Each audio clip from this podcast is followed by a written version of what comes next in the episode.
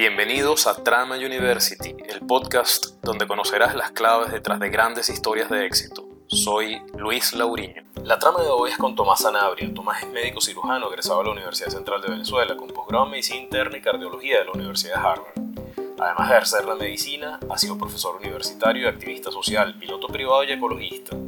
Tomás inició su carrera profesional en el año 1968 cuando realizó sus pasantías médicas de pregrado en el Yale New Haven Hospital para luego continuar en el internado del Hospital Carlos J. Bello de la Cruz Roja Venezolana, en el Centro Médico de Caracas y en el Hospital Periférico de Coche. Entre el año 1973 y 1977 continuó su proceso de formación en el Carney Hospital de la Universidad de Boston, en el New England Deaconess Hospital de la Universidad Harvard y en el Peter Ben Brigham Hospital de la Harvard Medical School en Boston, Massachusetts. A partir del año 1977 regresó para poner al servicio de los venezolanos, tanto en servicios de salud públicos como privados, la experticia adquirida en el exterior. Y a partir del año 1988 alternó su actividad profesional entre los servicios médicos del país y los de otros como el Massachusetts General Hospital y el Clinique Pasteur de Toulouse, Francia. Su experiencia docente también la desarrolló entre las escuelas de medicina de la Universidad Central de Venezuela, la Universidad Paul Sabatier en Toulouse, Francia, y la Escuela de Medicina de la Universidad de Miami, en la que fue profesor honorario extranjero entre los años 1997 y 2006. Tomás pertenece a un significativo número de sociedades médicas nacionales e internacionales y ha sido conferencista en eventos de referencia global como los de la Schwab Foundation del World Economic Forum en Sommer, Davos, y los de la Primary Care Global Health en el Foro Económico Mundial de Davos, Suiza, entre muchos otros. Tomás es fundador y presidente de la Fundación Proyecto Maniapure, proyecto orientado a brindar asistencia médica de calidad a más de 30.000 habitantes de las regiones del sur del río Orinoco en Venezuela, en su mayoría de las etnias Panare, Jibi y Pemón. Tomás fue galardonado en el año 2001 con el premio al voluntariado social del American College of Physicians, capítulo Venezuela. En el año 2008 recibió el premio Venezuela Competitiva. En el año 2011 también recibiría el premio Emprendedor Social de la Fundación Venezuela Sin Límites. Y en el año 2012 el premio Emprendedor Social de la Foundation Schwab en Suiza y del World Economic Forum. Con nosotros, Tomás Sanabria. ¿Cómo es ese mundo del niño Tomás Sanabria? ¿Cómo era la familia, los amigos, el colegio? ¿Cómo era esa infancia? Bueno, yo tengo que decir ahorita que este, he tenido la suerte de ser muy feliz, con todos los altibajos de la vida, pero eh, el balance es absolutamente positivo. Y creo que es particularmente positivo porque tuve una infancia muy, bonita. Parte de la que uno no se, no se acuerda, pero que te hace feliz también. Y parte de la que te acuerdas. Y algunas cómo te empiezas a acordar de las cosas. Por ahí vi que en parte me preguntaban de, qué me había traído en la medicina. Bueno, les cuento que eh, mi cuento que me echaban a mí era que eh, mi papá había querido estudiar siempre arquitectura. Él, eh, empezó a estudiar en ingeniería, no le gustaba la ingeniería. Y entre su cuñado, que era mayor de él, y este, su y, otro amigo que eran unos constructores exitosos, estaban al final de la guerra y le ayudaron para que se fuera a estudiar en, Boston. Este, y lo becaron para ir en un momento que la guerra estaba próxima a terminar, pero no había terminado, o sea, estaba en guerra, en la Segunda Guerra Mundial. Había ahí estos señores eh, muy importantes, que era parte de los hebreos del Bauhaus eh, eh, en Alemania, este, uno de, ellos era Walter Gropius, que se fue para Boston. Bueno, Walter Gropius se convirtió en el profesor de papá. Papá, papá me contaba que eh, había tan poca gente que las clases eran, se sentaban seis personas en una mesa y ahí hablaban de filosofía, de la arquitectura y las cuestiones y así era, Bueno, a mí me dicen que el día ah, que, que yo nací fue el día que papá terminó presentó su tesis de grado, este, mi mamá me decía que Walter Gropius había ido a visitarme cuando yo nací, el hospital en Boston, este, y resulta que, eh, bueno, a los 15 días mi papá terminó su tesis, le pidieron permiso, una cosa muy bonita, y tenemos esa carta este, de eh, que si permitía que su, se expusiera su trabajo por 15 días más, porque, para, porque les había gustado mucho. Era sobre un hospital y eh, un hospital que nunca se hizo, pero era un proyecto. Mm. A los 15 días yo me vine a Venezuela, no me acuerdo de nada, de ninguna de esas cosas obviamente, eran cuentos que me echaban, pero la primera recuerdo que tengo en mi vida este, fue, eh, mi mamá me decía que eran los cuatro años, y fue que me operaron de una hernia. Entonces me operaron una hernia y me acuerdo que era, y después, porque fui otras veces, una cosa que se llama una clínica, que se llama la clínica, Policlínica Caracas. Estaba en el centro de Caracas, que era mucho antes del, bueno, antes del centro médico.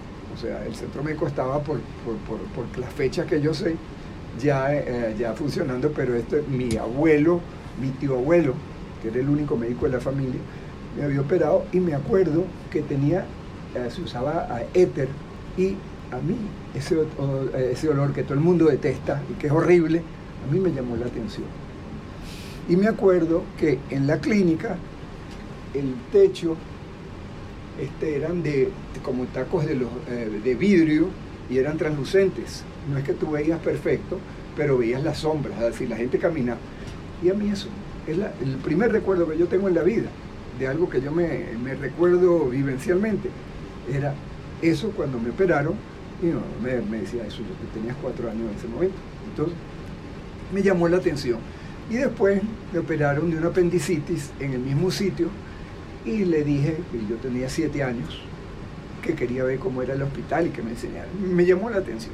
Papá era un gran amigo, mi, mis padres eran gente absolutamente, excepcionalmente eh, responsable y bueno, pero en una época que nadie se divorciaba, se divorciaron ellos.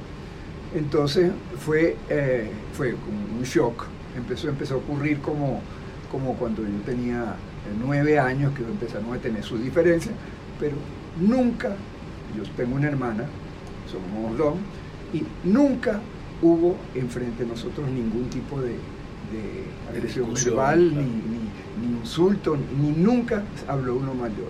Ellos habrán tenido su rollo, eso es, otra cosa.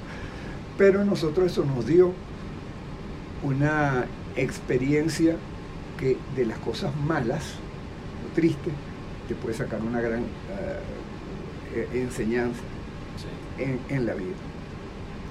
Este, entonces, eh, yo fui, eh, primero fui a un colegio que se llamaba el Politécnico, que era más de niñas que de varones, pero en los primeros, creo que primer, el kindergarten y preparatorio era ahí. Tengo buenos recuerdos de eso. Después me pasaron al Santiago de León de Caracas, pero cuando estaba en la Florida, donde está la, la funeraria en, eh, en, la Florida, sí. la Balleza, la sí, ese era el colegio. Yo, este, eh, papá le gustaban los avioncitos y, volaba avioncitos de, esos que, tú sabes, se ponía uno con una, con una cuerda y daba la vuelta. Y a mí me llamaba la atención. en mi casa había un avión puesto en, una de las mesas del salón, un modelo de un avión. Papá no tenía avión. En el año 55, y eso lo digo históricamente, cuando yo tenía siete años, papá fue eh, en Barquisimeto, este, lo habían proyectado para un, hacer una clínica aparentemente en Barquisimeto, salieron a, el, piloto, el, médico era piloto, tuvieron un accidente y se cayeron, se cayeron el avión, se volvió leña el avión y este, no le pasó nada a ellos. Pero entonces mi abuela quedó en shock papá tú no, no, no lo dejas, bueno, por respeto él no, no voló por mucho tiempo más. Ese día habían comprado un 4 y ese 4 lo tengo firmado atrás, lo tengo recuperado, el 4 que estaban en el, avión. En el avión. Y después eso, puede ser eh, otro cuento, porque cada una de estas cosas podría ser un cuento. Este, eh, bueno, la, la, la aviación me empezó a llamar mucho la atención, eso me tocó el, en el, cuando yo cumplí siete años, me había dado, me quedaba mucho dormido en el Santiago de León y me dijeron, este niño tiene algo, está enfermo, y me detectaron una bilarcia. Entonces, eh, eh, yo me quedaba dormido permanentemente en las clases y era bilarcia que había agarrado cerca de mi casa, en Altamira, en una quebrada que pasaba por ahí. Yo jugaba en el rito y no sé qué, y, había bilarcia, y me dio bilarcia. Me trataron, el doctor Raga, me trató con, eh, para la bilarcia Y entonces nos fuimos para Estados Unidos. Yo creo que ya estaban em- empezando los rollos entre mis, eh, mis padres. Eh, pasamos tres meses allá. Este, bueno, me, me encantaban los vuelos en avión, me encantaban, me encantaban. Me había montado una vez aquí sobre Caracas en, porque me dio una toferina también y entonces decían que la, montarse en el, el cambio de presión era, era útil y me acordaba de eso. Después este, terminé en el Santiago de León, donde tuve cosas eh, muy, muy chéveres. La verdad es que tenía bu- buenas amistades, terminé sexto grado y este, eh, mis viejos ya estaban en el proceso, ya tenían, ya yo tenía 11 años y eh, acordaron que me fuera para que me fuera para un internado en Suiza. Entonces papá hizo un gran esfuerzo a, ir un a enviarme a un colegio que se llama Le Rosé y, este, y estuve dos años ahí, que fueron dos años que me cambiaron la vida, realmente fueron eh, una marca. Mi mamá dijo, cómo no, Tomás se va, pero yo me voy con, con Lolita, que es mi hermana, este, eh, pero nosotros vamos a estar en Ginebra y él está en el internado, perfecto, pero Sí. yo no quiero que ese niño esté solo allá. Entonces, y acordaron así. Entonces tuvimos ese, ese año, primer año, yo estaba en el colegio, interno totalmente. Este, mi mamá vivía a 50 kilómetros en Ginebra. Esta Loli, mi hermana, está en un colegio público en, en Suiza que era perfectamente eh, bueno. Y después ya se fueron para España porque mis abuelos estaban viviendo en España en esa época. Entonces, para mí la aviación eh, tenía eh, elementos importantes. Mis abuelos vivían en España porque un tío mío, un hermano me- me- menor de mi mamá, se había mu- muerto en un accidente de aviación de aeropostal que venía de New Orleans en el año 56. ¿sí? Entonces, había, la aviación era algo que no pasaba desapercibido, pero me encantaba. En el colegio yo empecé a volar los avioncitos. Después tengo una historia también para echarla, que un día estaba uno de los tipos del colegio un poco mayor que yo. Era, este, yo no sabía qué pasó, un sábado salimos a la hora que sonó la campana, mi mamá me iba a buscar y, siento que pasó un avioncito, ¡ñau! al lado, ¡ñau! y hacía pasaje sobre el colegio. Y el campo de fútbol, de atrás el tipo se va y yo me voy corriendo a verlo, qué, qué emoción, yo vi un avión biplano haciendo eh, acrobacias, no sé qué, y de repente, y estaba yo prácticamente solo porque todo el mundo se estaba yendo, porque era el día, era sábado. Y entonces de repente veo que hace un loop, bueno, oye, qué maravilla esto. Y yo solo ahí, y de repente hago un. ¡pam! Y se cae enfrente de mí, pero a 100 metros de donde yo estaba. Entonces yo me voy corriendo a llegar al tipo. Este, llegó el tipo luego con la cara rota, yo no me acordaba quién era él, era un tipo que yo tenía 15 años, él tendría 18. Me voy para este, a llegar, lo veo con la cara, tú sabes, toda rota, no sé, pero estaba respirando. A los 30 segundos, un minuto llegaron los profesores, después me, me mandaron para el carrizo. Bueno, pasó el tiempo, este, eso, es, eso es un cuento que también para prolongarse, después me enteré que el hijo, el, este tipo que estaba en el colegio, lo habían votado del colegio porque era muy mal estudiante, era un loco del carrizo, este, y era el hijo del creador y el fundador de Learjet, de los Wow. Learjet. Sí, él se llama eh, John Lear, su Sí. papá era Bill Lear. Y este tipo, yo me lo encontré 15 años después en una reunión en, eh, en San Francisco de antiguos alumnos del colegio, porque una de las cosas bonitas del colegio es que todavía me mantengo mucho en contacto con ellos, ¿no? Maravilla. con la organización de antiguos alumnos. Y hablé con eh, John Lear, él dijo, sí, yo sé que es que tú habías dicho que me, eh, me habías atendido y no sé cuántas cosas, y estuvimos hablando de eso. Diez años después, hace como diez años, este, yo estoy en el colegio haciendo una visita, había un campeonato de fútbol entre, campeonato, un juego de fútbol entre los alumnos actuales y algunos de los viejos alumnos. Entonces nosotros fuimos, echamos broma, nos dieron una paliza, pero no importa. Les cuento esto a la gente del, del show ese, este, y ninguno de los profesores, que eran mucho menores que yo, evidentemente, pues eso fue hace como sí, 8 años, pero ya un profesor de 40 años, de 30 años, y yo tenía 60 ya. Claro. Entonces, no me creyeron. Entonces, no, bueno, no, no, es que me dijeron no te creemos, pero me mostraron. Entonces me dijeron, bueno, escribe, yo estaba hablando ya de Maniapure, cuenta sobre Maniapure. Este, entonces escribe sobre Maniapure. Entonces me dicen, pero queremos, Tomás, este, que cuentes eso y que digas también parte de lo que, eh, de ese, del cuento de Lía. ellos no creyeron, no creyeron. Entonces yo escribo la cuestión. Por su lado,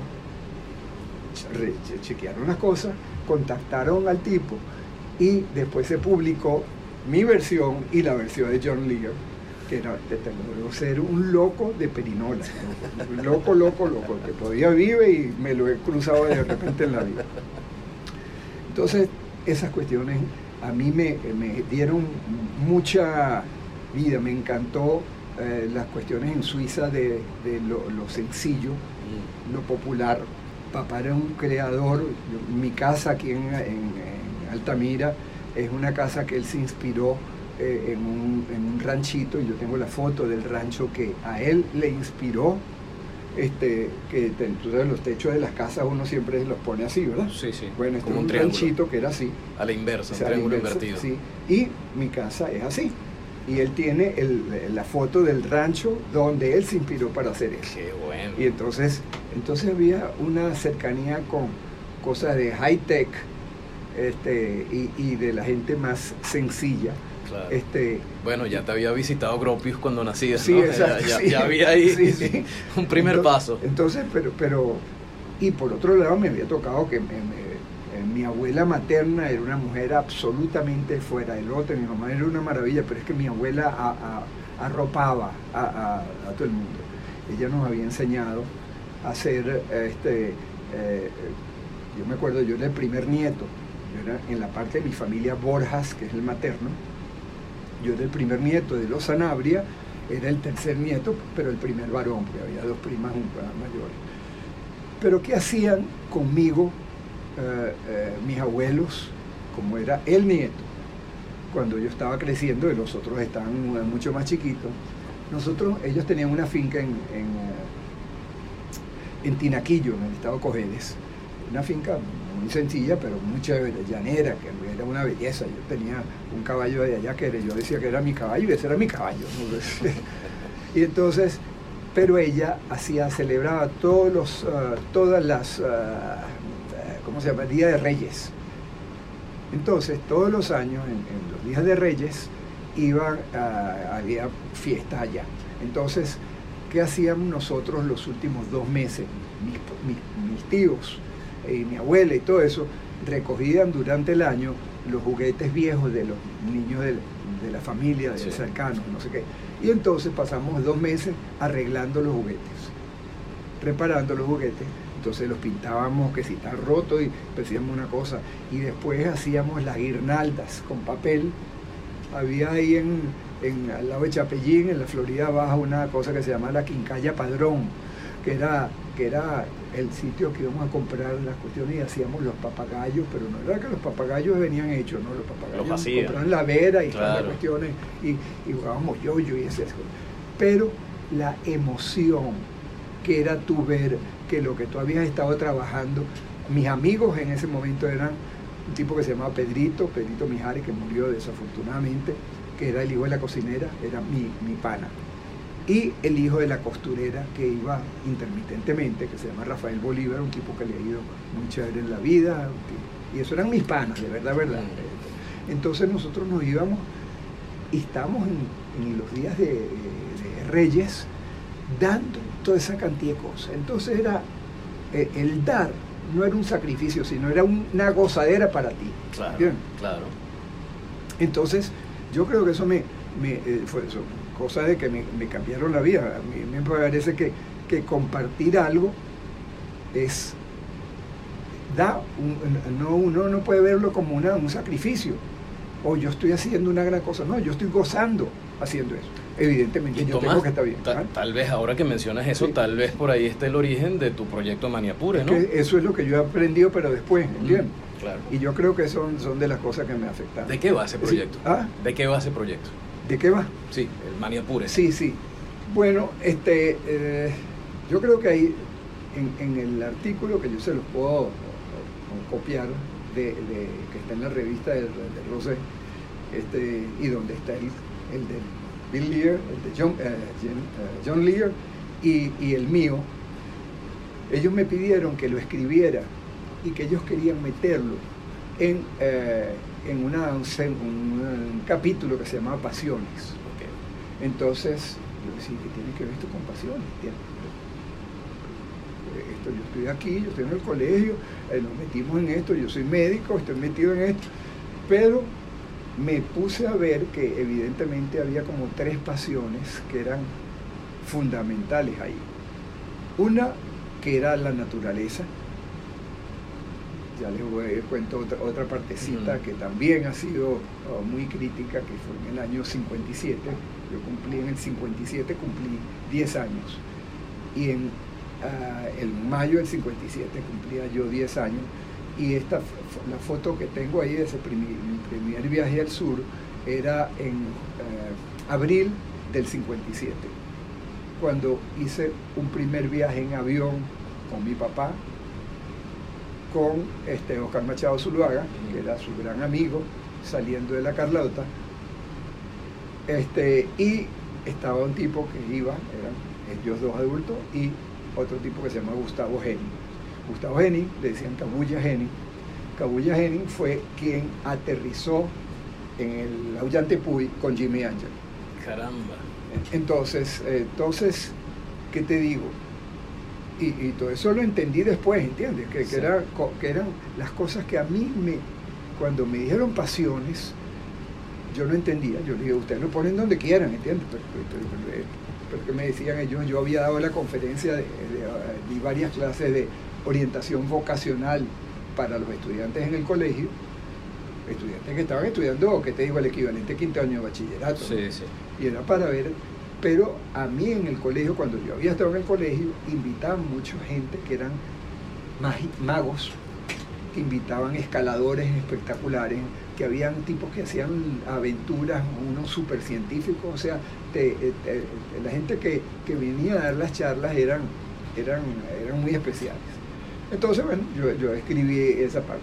Pero cuando escribí lo de Pasiones, que fue en el, hace, tendrá 15 años eh, o 12 años de, publicado, ya mucho tiempo había pasado, pero ahí es que yo me di cuenta, oye, retrospectivamente, yo tengo las, uh, quizás las cosas que he repetido ha sido la aviación, que he repetido ha sido la naturaleza, que he repetido, este, eh, me gustaban eh, cuando estaban haciendo la cota mil, este, movimientos de tierra cerca de mi casa, porque la casa donde yo vivo era la casa que, hizo papá para él y yo la compré a la familia después y la, bueno, la he ido adaptando a los tiempos, pero, pero, pero la esencia es la misma. Entonces estábamos allí. Yo agarraba los lagartijos y les abría las tripas, a ver cómo eran las cosas, y no sé qué y mi hermana en esa época las piñatas les regalaban unos pollos y yo este eh, y yo quería los pollitos que se ponían frío una vez. Los pollitos tenían mucho frío parece y yo los metí en el horno Entonces, no puede ser. sí mi hermana que me, me, iba a matar mi mamá me iba a matar. No, es que terminó frito el pollo, pero se murió porque lo puse muy caliente y se, bueno, se murió todo. Entonces, era locura, me gustaba hacer eso. Entonces, había tres, eh, tres componentes. Entonces, esos diferentes viajes, está el, el viaje a sur, que es el, ese del, de abril del 57, que nos fuimos, estas tres personas, con estos tres señores y yo, y la foto la tomé yo una camarita Browning de esas que había antes, que eran, que ustedes no las habían visto nunca, que había unos rollitos que se sacaban. este, eh, tú ponías el rollito y dabas la foto y era clic, tú un clic y más nada. Y había que mandar a revelar la foto y no, sé. Pero la foto esa yo la encontré en este mucho tiempo después y la tomé yo en la Carleota, estaba la avioneta de Oscar Machado, este, y está en la foto, está Oscar Machado, está este, eh, Cabuya Geni, está mi papá y se ve el Hotel Humboldt atrás. Y el, el Hotel Humboldt se había abierto cinco meses antes de eso. Y papá era el arquitecto y, y, yo había ido con papá varias veces a dormir en tiendas de campaña ya cuando estaban haciendo, porque él me llevaba los fines de semana a ver las obras que estaban haciendo. Entonces paseábamos juntos y era, era, era, papá era mi pana, era muy exigente, era fregado, pero era amigo.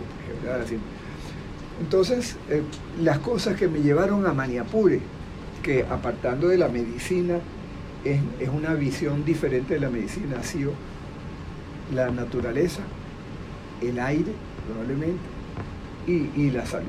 Y que me gustan los extremos. Me encanta reunirme con Raif, pero me encanta reunirme con el que cuida los carros aquí. Y lo gozo tanto el uno como el otro. Si es gente inteligente, ¿no? Porque tú te puedes conseguir un ricote que es un idiota, este, y te puedes conseguir un, un recoge lata que es un idiota, pero te consigues otro en condiciones diferentes. Entonces, eso me, ha, hecho muy... Y, esos recuerdos de Tinaquillo, eh, con los regalos, nosotros nos metimos en Maniapure, la gente cree que, oye, pero qué bueno ese que han hecho. Y yo digo, qué bueno no. Que, que eso fue, yo no fui, nosotros no empezamos con Maniapure queriendo ayudar a nadie. Nosotros yo iba a ese campamento, poquito antes, mi primer parto, antes de haberme yo graduado, que atendí de los pocos partos que hice en mi vida, lo hice en Maniapure porque yo estaba de campamento allá, había ido por tierra con mis tíos y no sé cuántas cosas, este, y, y, una, y está una indígena que estaba pariendo, que el niño como que venía complicado, y este, imagínate, y ellos siempre paren con su, su comadrona de las indígenas, ¿no? Y ella estaba trancada la cosa. Entonces yo me aterroricé cuando me dijeron, eh, médico, yo decía, médico, los médicos no decían médico. Entonces la mamá diría, yo te imagino cómo venía. entonces, entonces estábamos nosotros ahí, bueno, y, y, cada vez que íbamos, íbamos, íbamos con toda la familia y todos los niños chiquitos, mis hijos todos crecieron eh, metidos en el manejo. Pero nos dimos cuenta que cada vez que íbamos había más gente que quería. Entonces íbamos a pescar y se presentaba una pila de indígenas y criollos porque éramos los médicos que había ahí en la zona. Entre esa zona y estábamos en un sitio que no había ninguna clínica. Le quedaba, si, si se hubieran movido en carro, les quedaba a hora y media de Caicara del Orinoco, que era el primer pueblo, en carro. Y ellos no andaban, tenían carro, ¿entiendes? Entonces, era así. Entonces, así empezamos a, poner orden cada vez que íbamos, entonces teníamos que decir a qué hora íbamos a ver a los pacientes y, hacíamos consultas. Mis compañeros eran evidentemente gente de la Facultad de Medicina o que se habían graduado conmigo o, este, o gente de salud, este, eh, ¿qué te digo? Uh, dentistas o odontólogos o, nutricionistas, todo ese tipo de cosas relacionadas con la salud. Entonces íbamos, íbamos y mi tía de Valencia, ella que fueron los que me, llevaron, ellos me llevaron a Maniapure porque ella estaba, mi tía se había casado con un suizo, la hermana menor de mi mamá, que, que, ella vive y tiene ahorita, ella es como 8 años mayor que yo, este, tiene 85 años, una cosa así, sí, 83 años, no sé. Y su marido tiene 92, vive también, pero él era un suizo que se vino a Venezuela al no más terminó eh, eh, su servicio militar en Suiza, se vino para Venezuela a trabajar en Venezuela, se enamoró de Venezuela, se hizo más venezolano que cualquiera de nosotros, se metió a hacer cosas, submarinismo en todas las partes más increíbles. Él tenía un amigo alemán, en eh, hijo de alemanes en, en Valencia, que se llamaba Walter Arp. Walter Arp era un pintor de aves y había encontrado en Maniapure el gallito de las rocas entonces, este, habían ido buscando el él había ido buscando el gallito de las rocas, el, pintor se había enamorado del sitio, ahí hay un río que es espectacular, que es el río Maniapure, llevó a mis tíos, después mis tíos me llevaron a mí, este, y así fue que empezamos ahí. Y después, eh, ¿qué pasó? Tuvimos que poner orden eh, en, las cosas, yo me fui, eh, íbamos ocasionalmente, a, hacer, a atender pacientes, pero cuando íbamos era esencialmente porque íbamos a hacer campamento y no íbamos de esa forma. Después yo empecé a volar, hicimos una pistica ahí cerca y yo empezaba, yo empecé a ir con, mucha más ah, frecuencia. Y este, entonces, bueno, nos dimos cuenta que había mucha necesidad en esos sitios. Entonces un día este, eh, mi tía había hecho una escuelita pequeña en el sitio eh, y nosotros llevamos, cuando me iba, llevábamos pupitres y me iba con mis amigos en los, los pupitres para la escuela y los pizarrones para la escuela y esas cosas y tenemos todo eso, esa era para que la escuela pudiera funcionar. Y un día, este, mi abuela sí había sido de las ah, viejas fundadoras con el padre Miguel González de la Asociación de Damas Salesianas en Altamira. Sí. Y, este, y, mi tía había dicho que, bueno, que las damas salesianas, que ella era dama salesiana en Valencia, que los ayudaran en algo en Maniapure. Entonces un día el padre Miguel González, que era cardiópata y yo lo veía como paciente, un día sentado ahí donde están ustedes, este, eh, me dice, bueno Tomás, ¿cómo ayudamos a, a, lo de tu tía Beatriz, que ella quiere que hagamos algo allá? Entonces yo le digo, bueno padre, yo, he querido aquí en el centro médico, a mí me ha interesado siempre la educación. En educación del centro médico tenemos los residentes y hay varios pilotos aquí. Entonces eh, podríamos cuadrar para que se haga una supervisión con esto, pero si usted nos consigue el sueldo para una médico, consigue un radio que yo pueda comunicarme con las personas que están allá y nos consigue un carro, aunque sea viejo, para que el paciente, el médico se pueda mover allá, yo se los tengo, le consigo la gente. Entonces me dijo, Tomás, búscale a él, yo consigo los reales para eso. Entonces, eso fue en el 95. Yo me estaba yendo, casi yendo para año sabático en, Francia. Me había invitado a la Universidad de Toulouse para estar un año allá de, profesor visitante y haciendo, y además yo quería vivir también la experiencia de Europa con mis hijos, todo.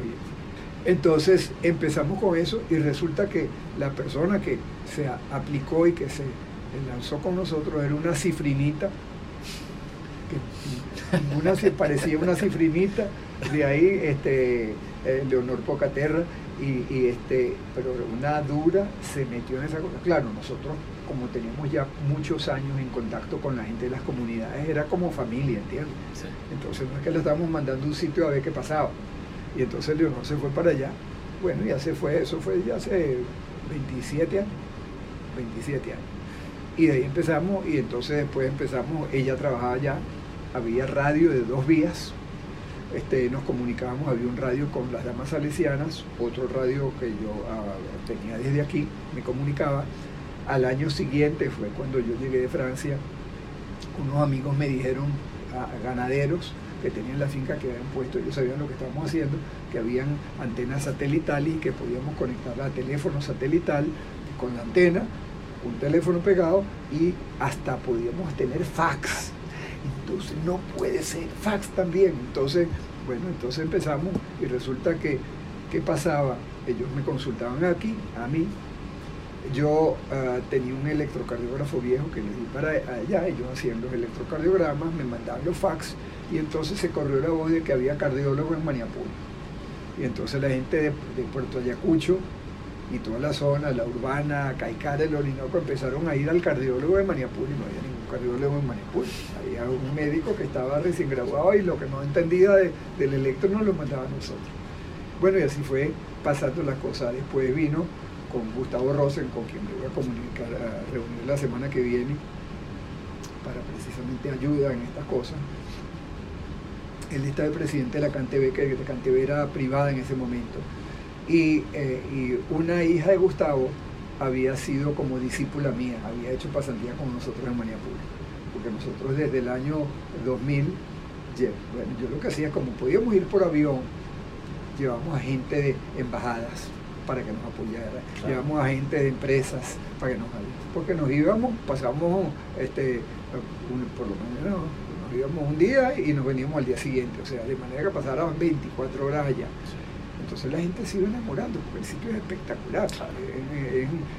y la gente, hay, hay indígenas y hay criollos, y nosotros todas las cosas, así como hemos hecho los operativos de salud, todos los eh, años hacemos la concurso de música venezolana y, yo le decía que a mí me gustaba como me gusta el llano, este arpa, cuatro y maraca era la cuestión. Y decir, mira, aquí estamos en lo que están eh, escuchando en, ¿cómo se llama? La, lo, que, la música de los colombianos, que es muy bonita también. Cumbias, ah, cumbias y vallenato, vallenato, porque está muy cerca de, la frontera. Aquí lo que tenemos que meter es hacer, entonces pusimos, buscamos profesores de arpa, este, eh, y había festivales de música llanera también.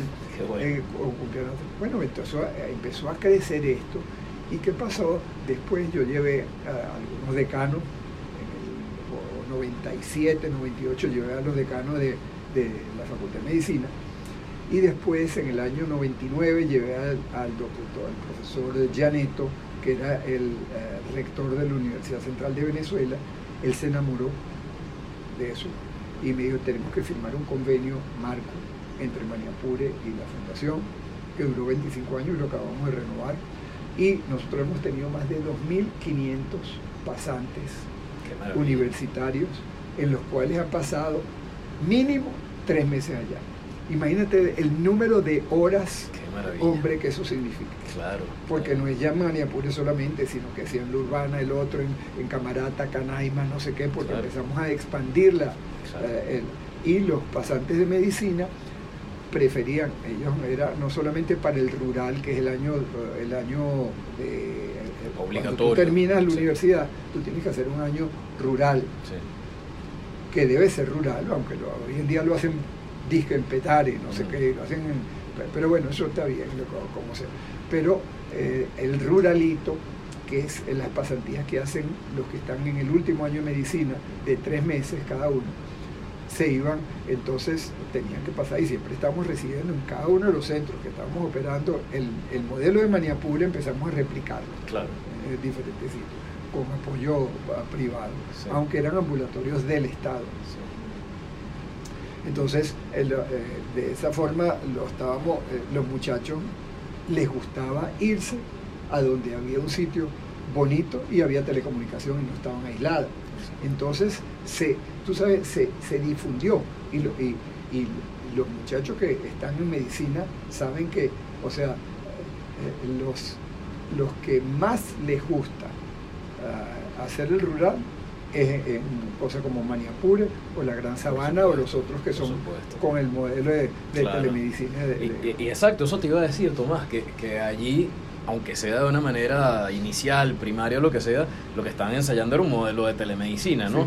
Entonces, bueno, hoy, hoy ese tema en el marco de la llamada cuarta revolución industrial es, un tema ya mucho más desarrollado, etcétera, pero en el que particularmente te has interesado, ¿no? Entonces, te quería preguntar yo, ¿cómo ves esa relación entre tecnología y medicina y cómo ves el futuro de la medicina en ese sentido? Este, eh, la relación, fíjate, el tema de la cuarta revolución industrial, eh, porque eh, hay dos componentes que hacen eh, que se incluya esto dentro de la cuarta revolución industrial. uno es obviamente estos aparaticos, esto, un celular. Que el celular, celular el celular, el celular inteligentísimo. Bien. Y todo eso se debe a la aceleración, el incremento en las velocidades de, procesamiento de datos. Que hoy llaman exponenciales. sí, exponencial, es lo que cambia.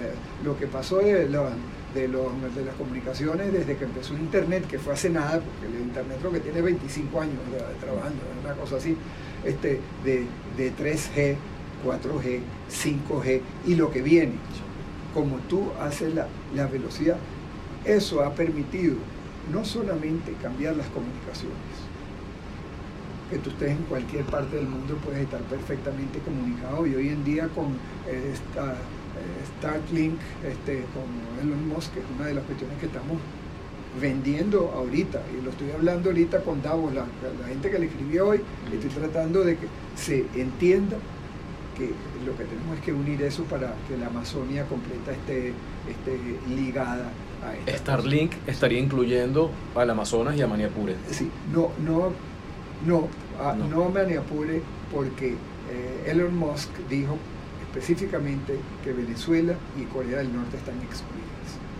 Por razones obvias. Sí, sí, exactamente. Entonces, entonces, ¿qué pasa? Nosotros tenemos otros, pero, pero si hay 120 centros de fe y alegría y hay 5 en Venezuela solamente, bueno, los de Venezuela vemos cómo nos arreglamos.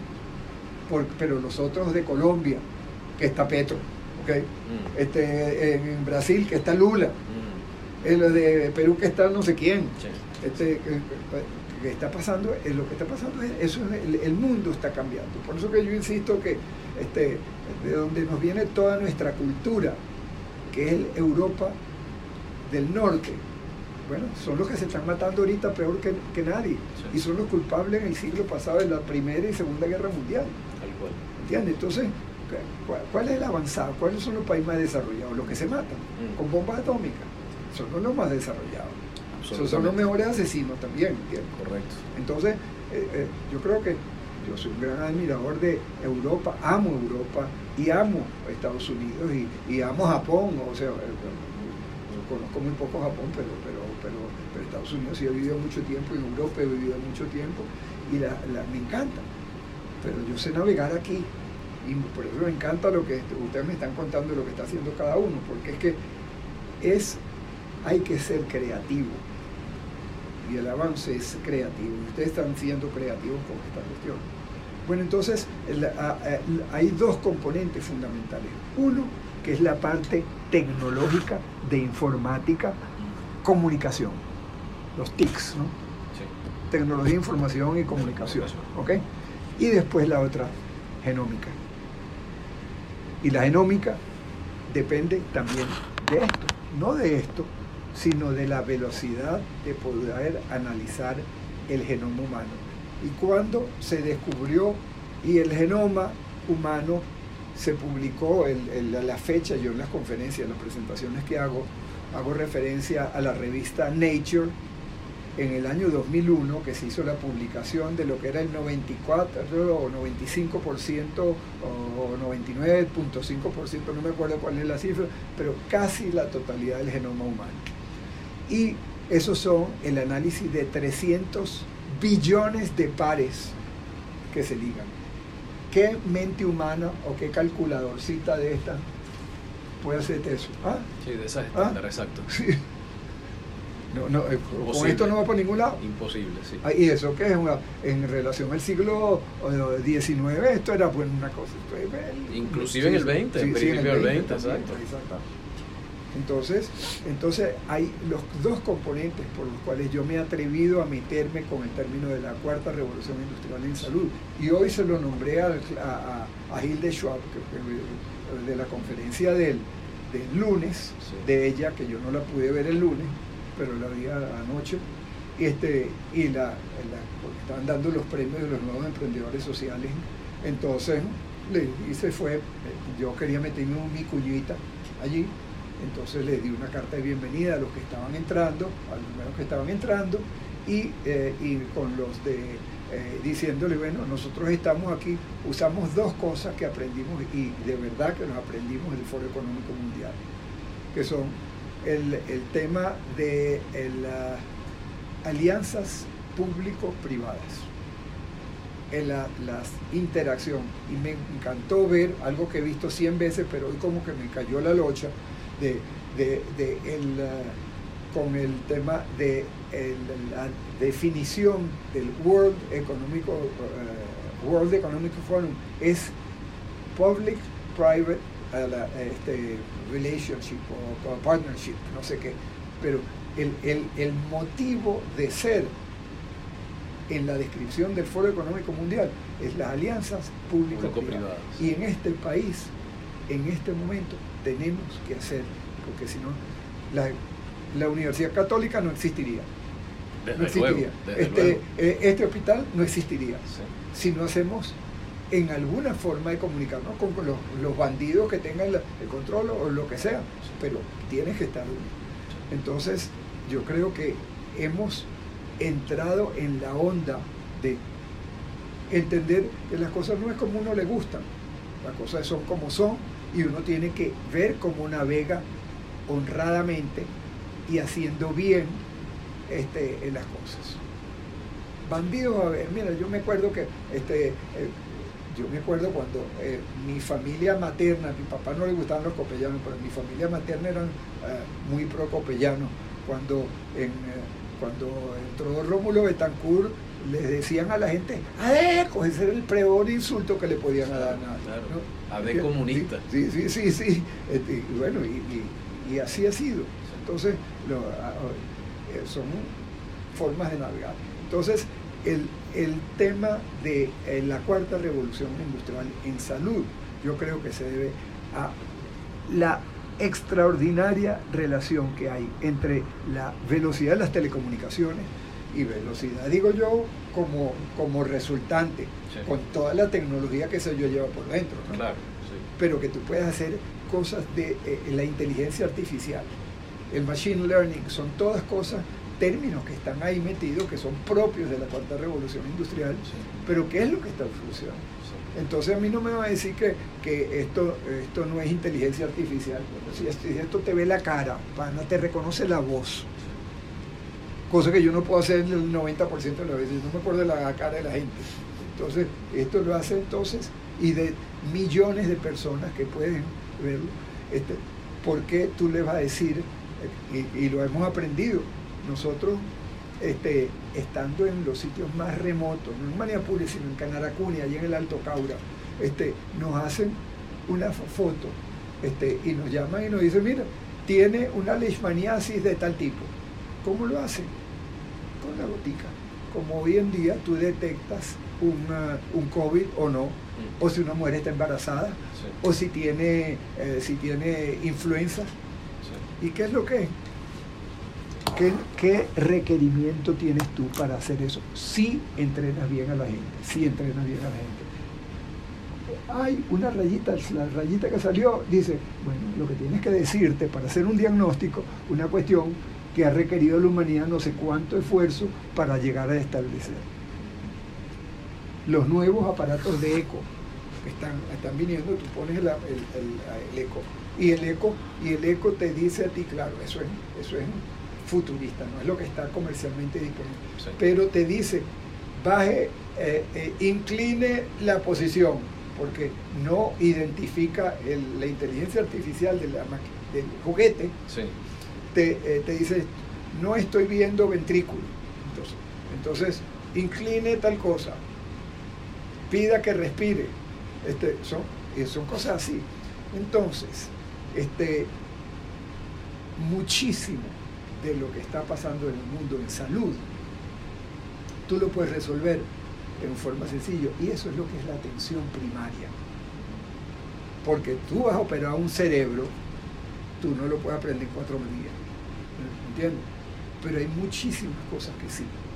Y yo, de las cosas que estoy escribiendo ahorita, en mi tesis que estoy haciendo con la Academia Nacional de Medicina, que ha sido, es ver cómo navegamos nosotros con unas tragedias que son venezolanas y unas tragedias mundiales.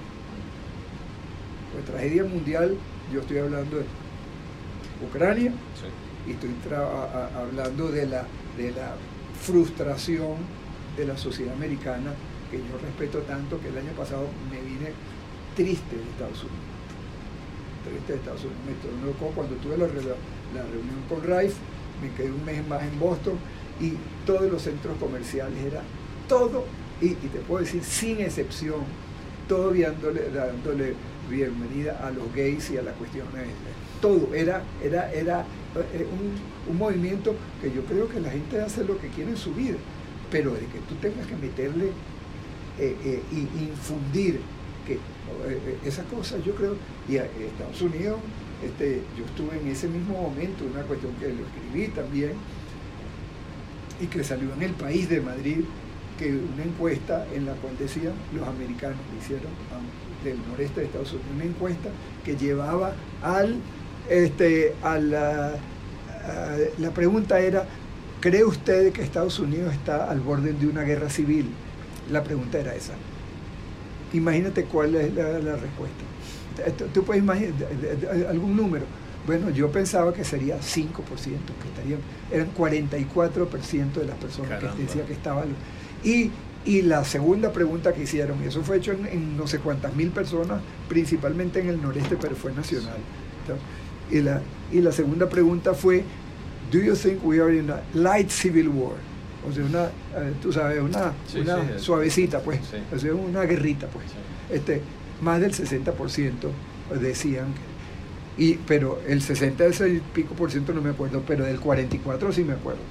Que era ese, ese fue el número que yo. Entonces, Estados Unidos está lo que hizo lo que hizo Trump cuando in- invadió esa cosa era lo que hace cualquier eh, dictador latinoamericano. Absolutamente.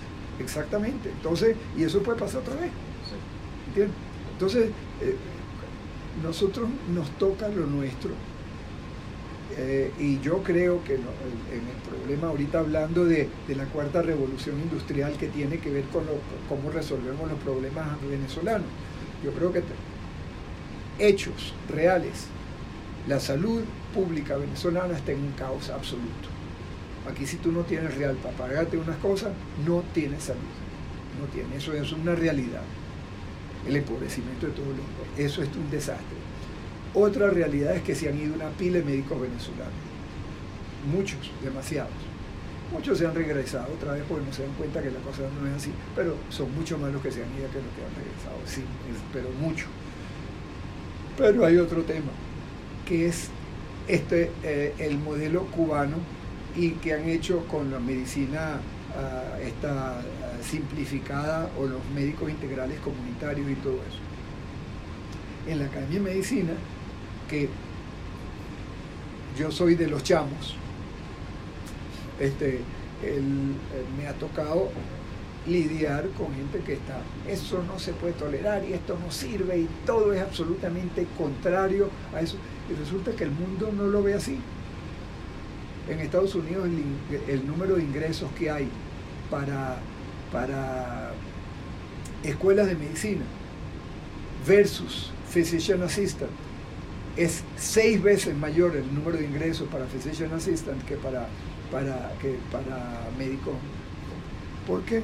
Porque la gente, las nuevas generaciones, quieren trabajar antes, no estar estudiando toda la vida.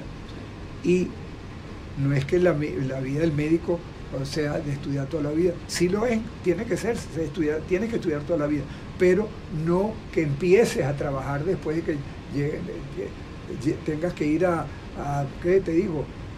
Yo posgrado formal, yo hice entre mi eh, post-bachillerato, seis años de medicina, ah, más seis otras, de, otras cosas, son, son 15 años, termina ser 15 años de estudio formal para tú empezar a trabajar y ser independiente.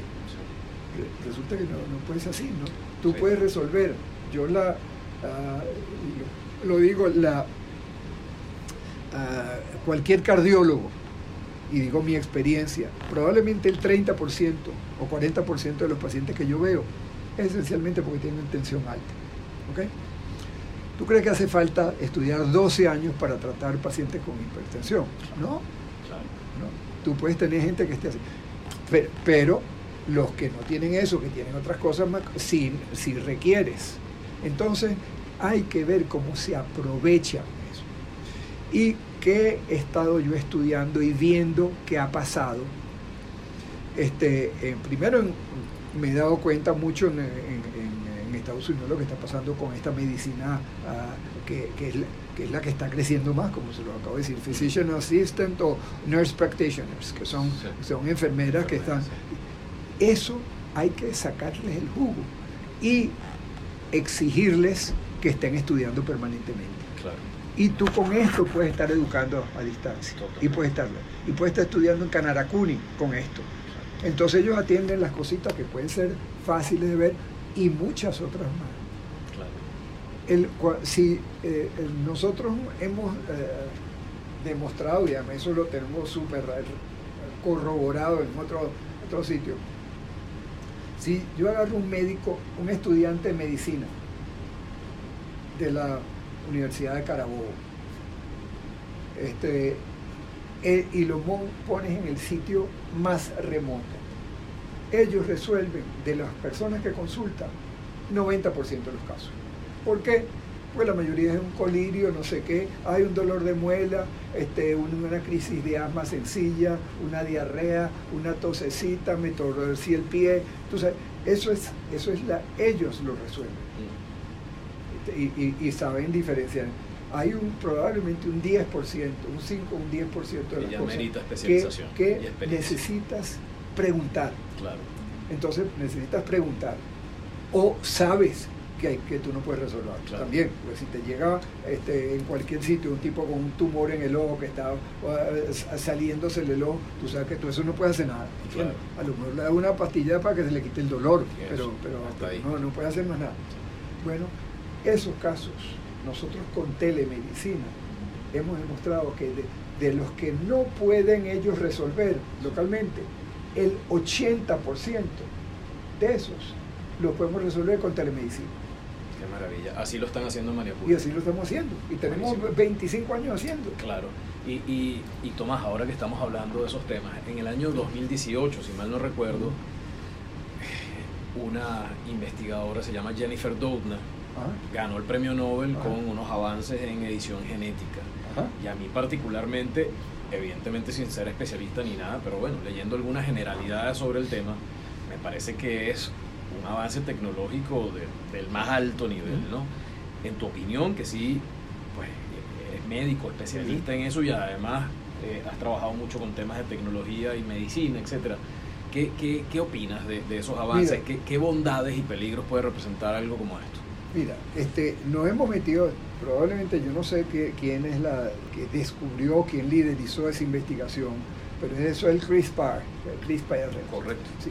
Eh, que es la tecnología, que es la forma fácil de verlo. Tú tienes el genoma, tienes genes, segmentos del genoma que están, ah, ah, digamos, afectando eh, negativamente a una persona, llevándole tú tienes que hacer como si tuvieras una tijerita, le cortas aquí, cortas este y pones otro pedacito de gen. Cortar y, pegar. Y, muchas veces, sí, y, y esos son, porque las combinaciones aquí son adesinina, timina, citosina, guanina. Son, claro. Y ellos es así como el, el, otro que es I0. Nuestra forma de comunicarnos aquí es digital. La del genoma es con cuatro bases. Eso es todo. Entonces, si tú tienes la secuencia, y tú puedes que tengas la secuencia del, del DNA, el gen es el segmento del DNA que este pedacito aquí tiene, él dice eh, si tú vas a tener las uñas oscuras o las vas a tener claras, o si vas a tener el pelo amarillo o el pelo... Ahí está toda la información de quién vas a ser. Y está todo. Claro, hay mucho del DNA que no se sabe qué expresión tiene. Y que no es perfecto. Pero, pero esto se puede analizar. Y esto, si son 300 millones de... Sí, y alterar.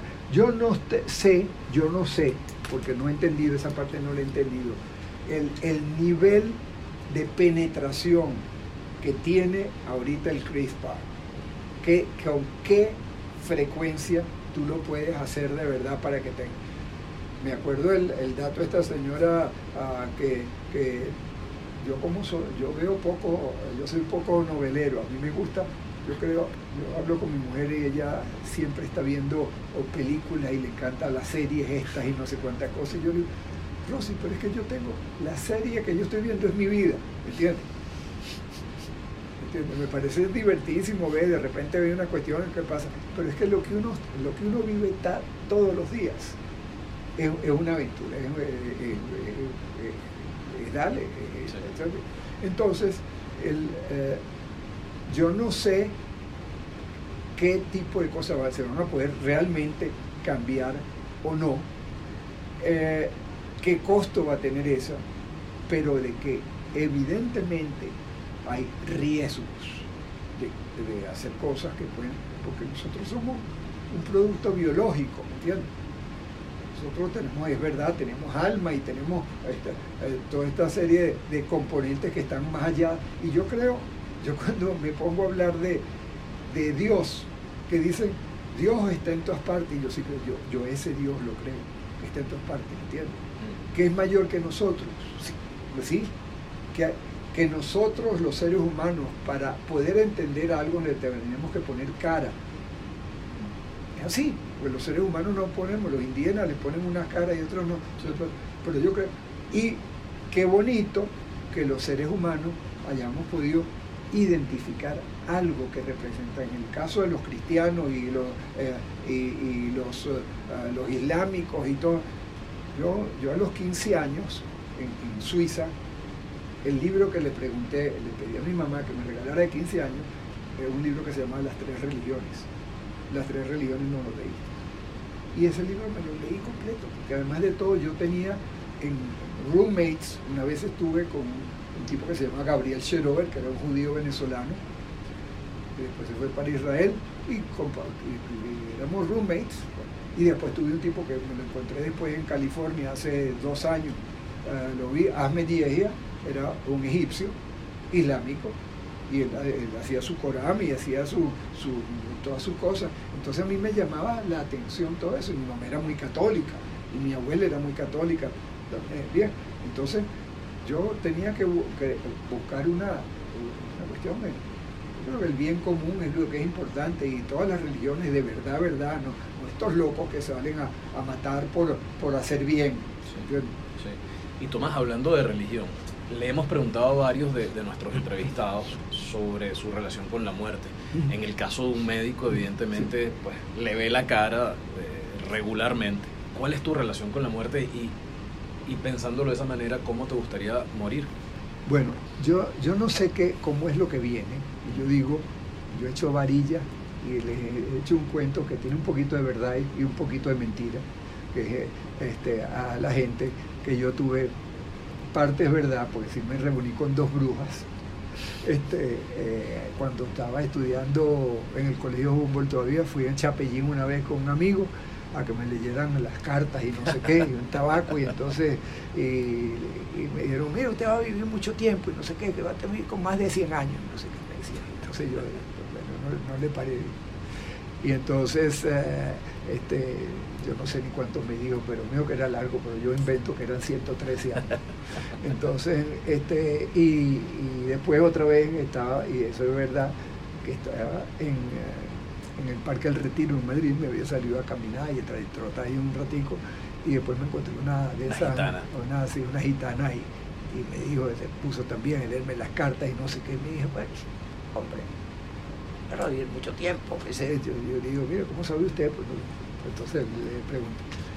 Entonces, la parte que yo invento es que ella me dijo, mira, va a vivir como, como siente, todo 13 años, pero lo, lo, malo es que los últimos cuatro van a ser regulares.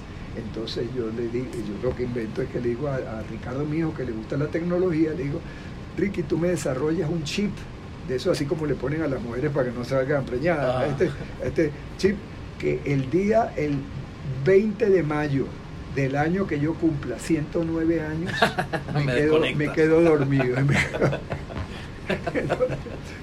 Entonces, esa parte, hay gente que cree que es verdad lo que yo le digo, pero yo le digo que...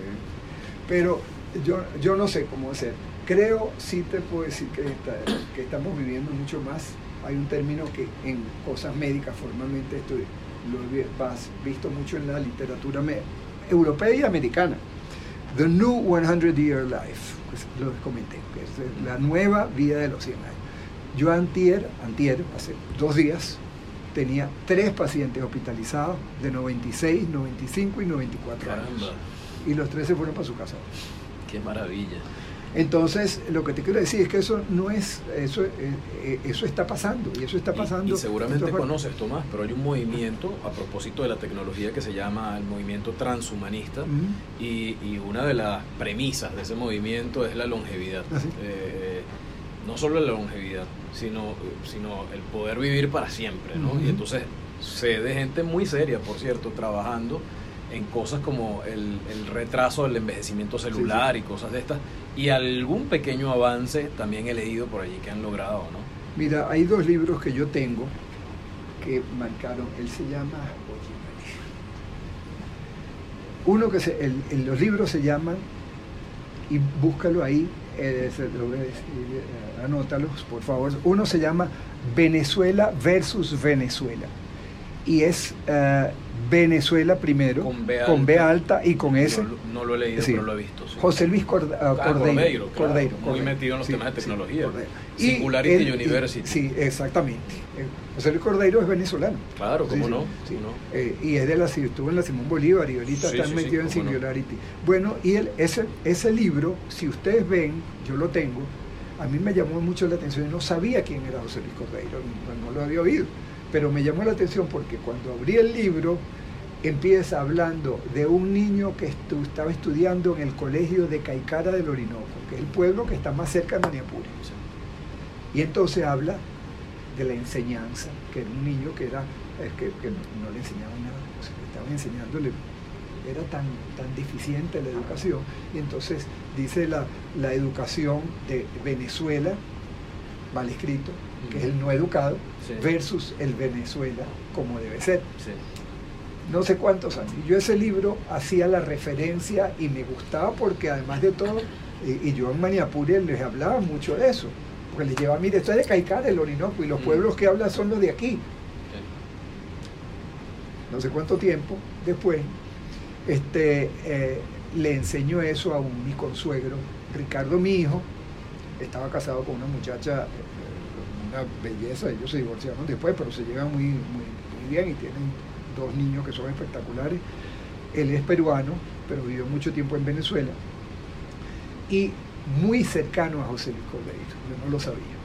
Y entonces eh, me dijo que estaba sacando un libro nuevo y se llama, y me lo regaló, y, él le habló a mí y me lo mandó dedicado a José Luis Cordeiro, aunque no lo conozco personalmente, pero sí lo he seguido. El libro se llama La muerte de la muerte. ¿Ok? ¿Ok?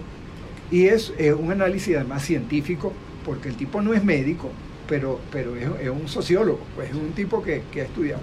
Y yo no recuerdo las cifras, pero ah, las expectativas de vida están aumentando tanto que Londres creo que estaban hablando algo así como que para el año 2040 debería haber como 50.000 personas de más de 100 años. Entonces, son, números, o sea, y eso está pasando. Si tú comparas con que era la expectativa de vida en 1922, cuando nació mi papá, nació en el 22, o sea que cumplió 100 años, él hubiera cumplido 100 años el año pasado. Y ese año este, eh, eh, era 45 años, una cosa así. Entonces, entonces, eso es una realidad. ¿Qué creo yo? Yo, este, en la muerte, yo lo que puedo decir es que he tenido mucha suerte hasta ahorita, he tenido bastante salud. Las estadísticas existen, yo no sé en qué lado de las estadísticas voy a caer en cada uno, pero, pero evidentemente eso viene. Lo único que tenemos seguro es que nos vamos a morir. Yo si quiero morirme, quisiera morirme como eh, le pude dar tranquilidad a mis padres, que los ayudé a morir cuando estaban, ya que sabíamos que no había más nada que hacer. Y eso me da la autoridad. Y creo que no sé si es autoridad la palabra, o credibilidad, o, intención, por lo menos, que a estos pacientes que estaba ahí, que lo he tenido si yo le digo, mire, o se lo digo a ellos si es, si es oportuno o si no se lo digo a los familiares. Yo lo que quiero hacer es que si una persona ya no tiene muchas posibilidades de salir adelante, que se vaya tranquilo sin sufrir. Yo creo que lo importante es el sufrimiento. Y cómo tenemos que nosotros prepararnos si vamos a vivir mucho o no, es haciendo medicina preventiva, es cuidándonos, controlándonos la cosa, este, y sabemos que funciona. La gente llega a los 100 años ahorita, ha tenido trasplante de, hígado, de riñón, este, ha tenido cánceres en, dos o tres sitios, ha tenido un infarto, bypass, puentes, no sé cuántas cosas. O sea, y eso es lo que está pasando. Estos, pacientes, estos pacientes, ninguno de ellos en este, 50 años atrás estaría Así es, así es. Tomás, cambiando un poquito de tema, hoy con una formación académica como la que describimos al principio, muy sólida, una experiencia importantísima, nacional, internacional, etcétera, suficiente para estar en otras latitudes. ¿Por qué decidiste estar en Venezuela? Este, eh, hay un término que yo uso que admiro mucho de Tita Mendoza, porque mis muertos están aquí. Y, y no es por eso, no es por eso. Es que yo me siento que lo mío es aquí. Yo creo que este, yo, en, yo aquí tengo una trayectoria de vida, tengo tantos cuentos que echar como lo que les he echado aquí, este, que si yo los he hecho en Boston, o los he hecho en Toulouse, o los he hecho en Ginebra, o los hecho cuatro. Aquí le llega a la gente y aquí me llega a mí. Yo tengo particularmente, este, yo tengo una uh, identificación con lo local demasiado, soy un súper crítico de las cosas que pasan aquí. Y eso lo aprendí de papá, que era, papá era un tipo que era súper crítico, pero crítico, pero amante y lo estaba tratando de que las cosas fueran un poquito mejor, siempre un poquito mejor. Y me gusta esto, pero, pero yo no me veo, yo tengo, a mí me llamaron para, como les dije, nací en Estados Unidos, me vine a los 15 días. Mi primera vez que fui a Estados Unidos después de eso fue cuando, los 7 años, cuando tuve la bilancia esta famosa. Este, después viví mucho más tiempo en Europa que en Estados Unidos, hasta que me gradué médico y me fui a hacer el posgrado y me casé y estuve. Este, eh, entonces, eh, a los 18 años me llamaron para, hacer, eh, para ir a Vietnam. Cordialmente me invitaron a Vietnam. Entonces, empezaron desde que ya seis meses antes de cumplir 18 años, me empezó a llevarme propaganda, fotos de, de tipos saltando en paracaídas y, aviones haciendo aterrizaje aquí, no sé qué, bueno, todas las cosas que a mí me gustaban, todo lo que tenía que ser cosas, qué buena nota. Y entonces cuando llegaba, en ese momento, cuando cumplí los 18 años, papá no estaba aquí, y fui a, renunciar, a decir que yo no, yo no, me iba para Vietnam. Propaganda y después me dieron, tiene que presentarse el día que cumplí los 18 años en la Embajada Americana. Entonces tuve que ir, fui a la embajada americana porque no tenía mis cosas este, legales, digamos. Y entonces me dice, bueno, ¿qué tiene? Me toca ir al servicio militar. Entonces, no, no, yo no voy a ir, yo quiero, yo, si tengo que renunciar, renuncio, pero yo no voy a ir. Entonces, un tío mío abogado me dijo, mira, de todas maneras, haz eso, pero eh, ellos te están dando la opción de que expliques por qué no quieres ir. Entonces, uh, bueno, yo escribí lo que me dijeron que escribiera, que no, no, ni me acuerdo, pero después lo supe. Este, renuncié a mi, cuestión. Y después, eh, bastante tiempo después, eh, cuando empezaba, empezó el chavismo aquí, entrar y no sé qué, este, bueno, uno no sabía cómo iba a hacer las cosas. Me dijeron que podía recuperar el, pasaporte americano metí la parte, eh, fui, a, fui a Boston, de hecho fui a Boston, eh, yo estaba pasando el año sabático en, Boston, después de haber hecho el posgrado, y el más general, el hospital donde yo estaba trabajando, queda al lado del City Hall en Boston, que al, al lado. Entonces yo fui a sacar mi pasaporte. Entonces me dijeron, no, usted, usted, usted, déjeme averiguar, pero usted sí no sé aquí, sí, aquí está certificado que no dejen, van a chequear, venga dentro de cuatro días. A los cuatro días me dijeron, mire, usted renunció a la nacionalidad o sea, no tenía, porque un abogado allá me había dicho, mira, de repente esa, esa, esa renuncia se, se, se, había perdido, no se había perdido.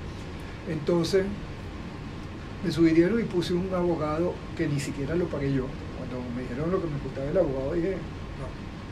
Bueno, el abogado americano, este, del, que me puso el, Departamento de Estado, este, pasé un año en, la, discusión porque me, iban a, me habían bajado, eso fue lo que me llevó, que cuando me fui para ese año sabático, yo apliqué y me había dicho que había nacido en Boston.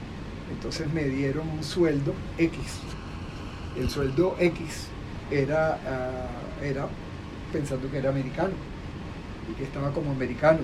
Cuando llegué allá, que te digo, me iban a pagar uh, dos mil dólares o, o fuese, y eran, me salió mil y con cuatro muchachos. Entonces fue un susto. Yo había alquilado la casa y toda esa cosa aquí. Entonces, bueno, tuve que cerré el cinturón. Pero después lo hice como dos años después o tres años después. Un amigo aquí me dijo, mira, puedes reclamarlo por tal vía, llamé a esos abogados. Este, pagué sus fees, lo que fuera, 3 mil dólares, 4 mil dólares me costó. Y me dio mi pasaporte. Un día me mandó una carta y me dijo, puede ser presidente de los Estados Unidos. no, yo no quiero ser presidente de los Estados Unidos. y, lo he mantenido y pago mi impuesto en Estados Unidos. Quiero mantener eso. Este, estoy al día en, todos los sitios, pero lo mío es esto. Yo de verdad me siento aquí, este, todo. Yo veo el Ávila y, me da eh, emoción.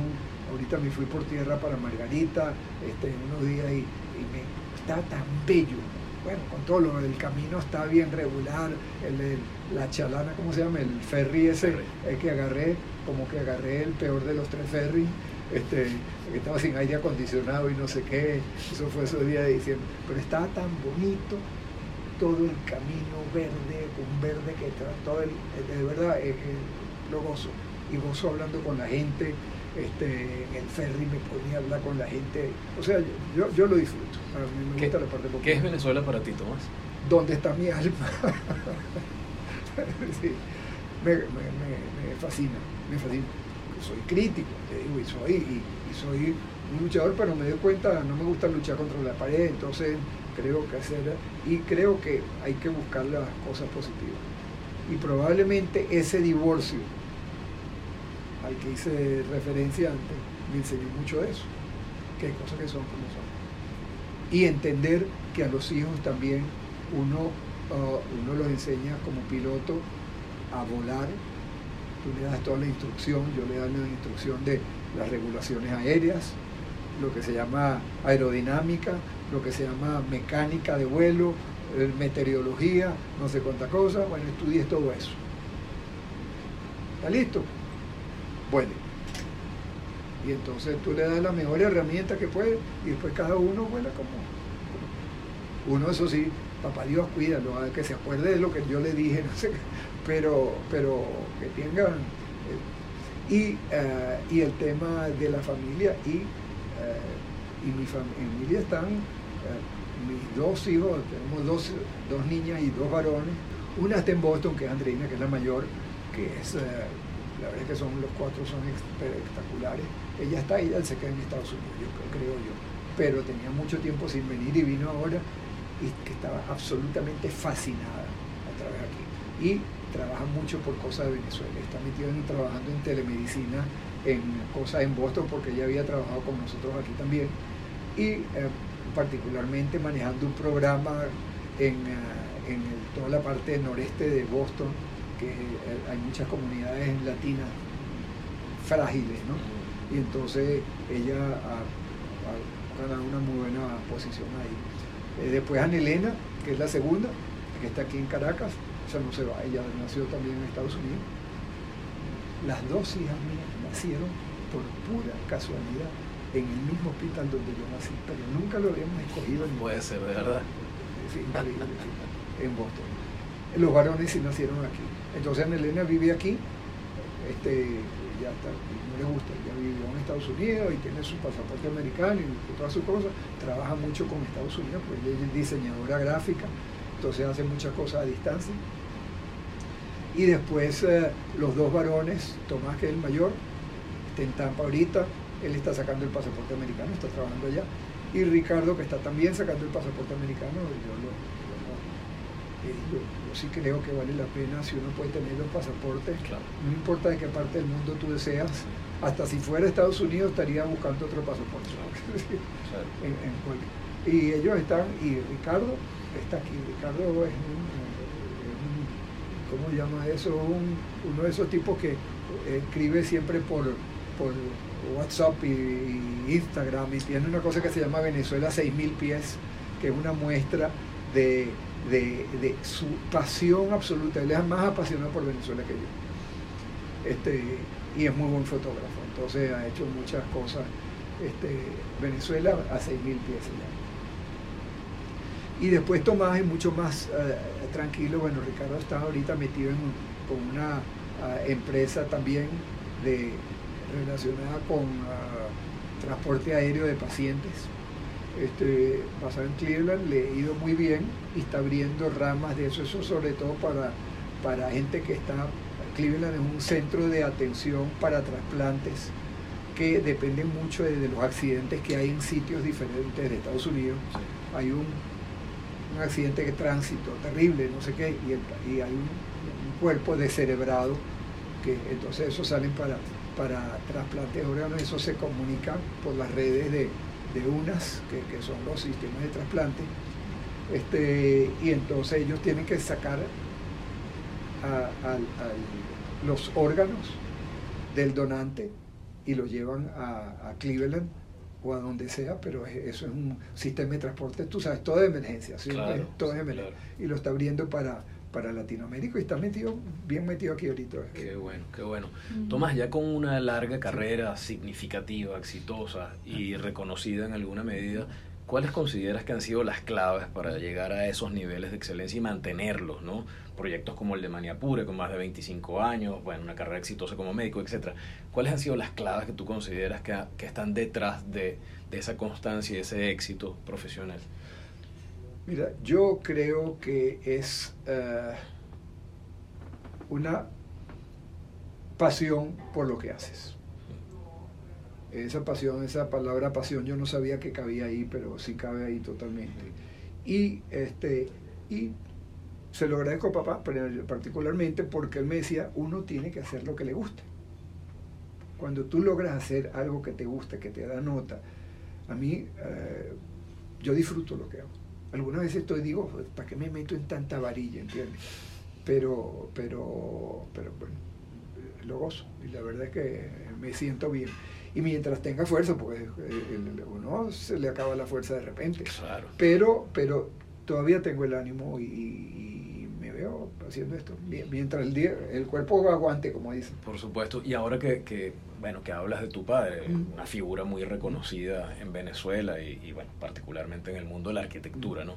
¿Qué recuerdos atesoras de, de, tu padre Tomás Sanabria?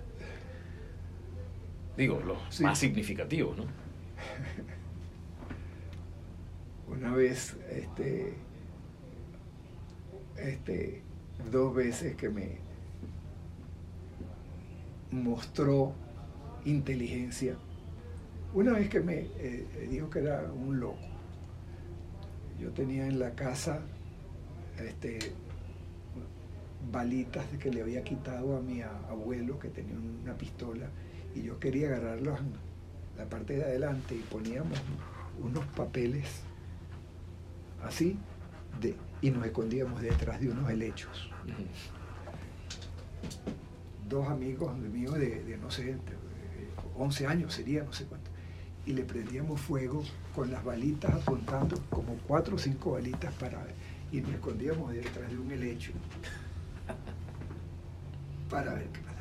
Bueno, papá ese día me iba a matar, me iba a matar, no, me dijo, bueno, tú te sientes macho, tú lo que quieres, ok agarra esta balita, ponla ahí, ponla aquí y yo voy a estar de este lado. Ponla, ponla, para si tú eres macho de verdad.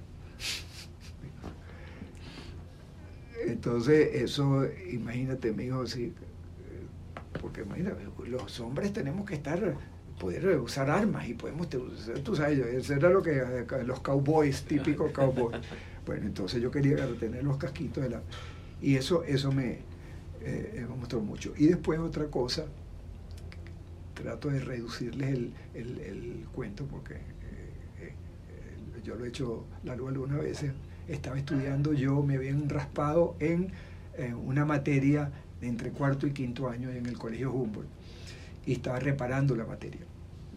La arrastraba, no me acuerdo cómo era la cosa, sí, pero era...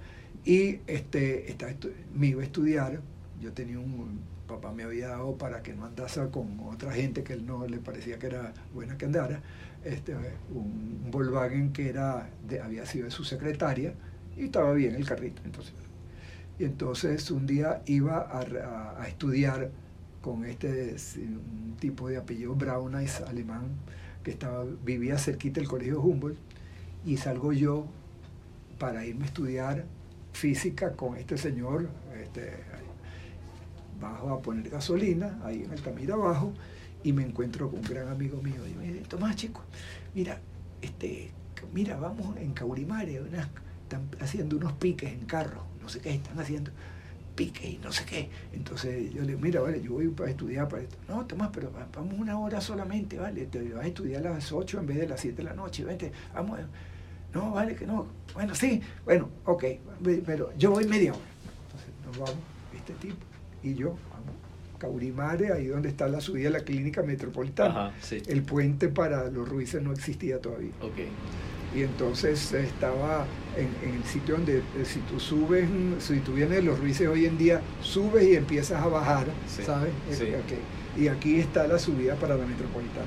Bueno, estamos en, en la subida es ahí y entonces el circuito era, arrancamos de ahí, bajamos por aquí, subíamos hacia la metropolitana, se da una vuelta por arriba y baja por atrás, que ahí hay un, auto, un centro comercial que está ahí abajo y después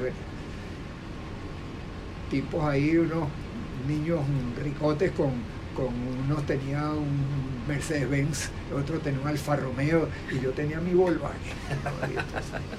Y yo le digo, mira, vamos, nosotros no vamos, pero vamos a medir el tiempo que hacemos de este tipo. Bueno, vamos a salir noche, salimos y vamos, vamos, uh, el no sé qué, y agarramos la velocidad y damos la primera curva y ¡pam, pam, pam, pam, pam, nos volteamos y se volteó el carro y quedamos así rodando. Leopoldo, ¿qué te pasó? No, nada, no pasó nada vamos a salir porque los otros carros deben venir atrás. entonces, entonces, vamos a, voltear, a enderezar todo el mundo, endereza el carro, tum, tum, tum, y el carro prendió perfecto. Se salieron unos vidrios, no sé qué, y yo agarro unos pocos de vidrio ahí, mira, a me van a matar en mi casa. Entonces, bueno, yo digo, bueno, después lo, lo dejo a él, este, acompáñame pero vamos a hacer una cosa, ¿vale? Yo quiero, yo tengo que echar un cuento diferente.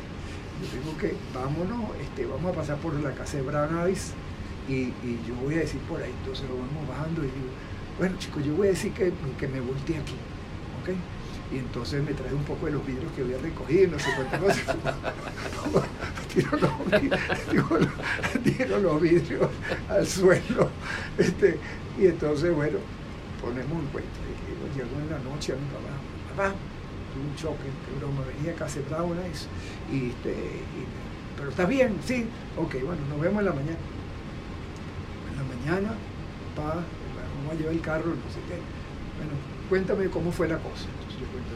Mira, venía por aquí, yo salía de la casa de él, ¿vale? Eran como las 8 de la noche, y venía bajando, y la verdad, papá, es que venía un poquito rápido. Tú sabes que este, pero imagínate que viene un idiota con una moto corriendo, se me atravesó, yo pegué el freno, ¡pum! y me volteé aquí. Ven, mira los vídeos, mira la taza, que se, hasta la taza quedó ahí de tal.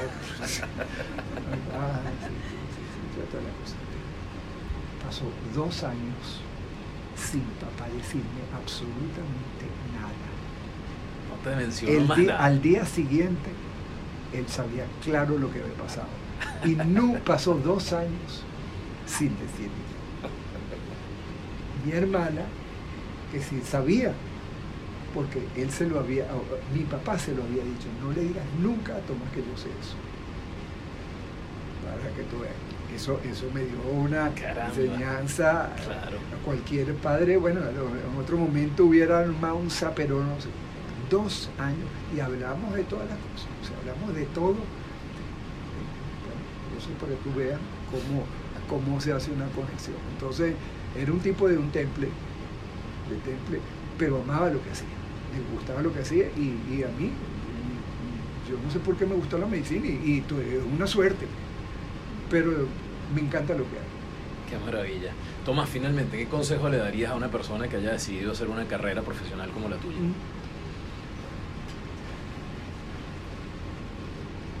Bueno, yo creo que lo primero, yo, eh, eh, uno debe ser, eh, la inteligencia yo creo que está, uno tiene que ser humilde, uno tiene que ser, uno es frágil y uno es, aunque estudies y hagas lo mejor que puedas, no hacer nada perfecto. Entonces yo creo que uno tiene que tener la tendencia a ser cada vez mejor, yo creo que humildemente, y no, no, es, humilde no es bobo, no, no es bobo ni que quedar como un idiota, no, yo creo que no. Pero yo creo que la prepotencia no, no, lleva a nada. Este, eh, tratar de buscar lo que a uno le guste y lo que le motive y hacerlo lo mejor posible. Y hay que hacer esfuerzo. Yo creo que hay que hacer la, ah, la resiliencia, yo creo que es muy importante. Y pero yo creo que sobre todo si uno, porque yo creo que ante todo uno tiene que ser feliz. Yo creo que un objetivo fundamental en la vida es ser feliz.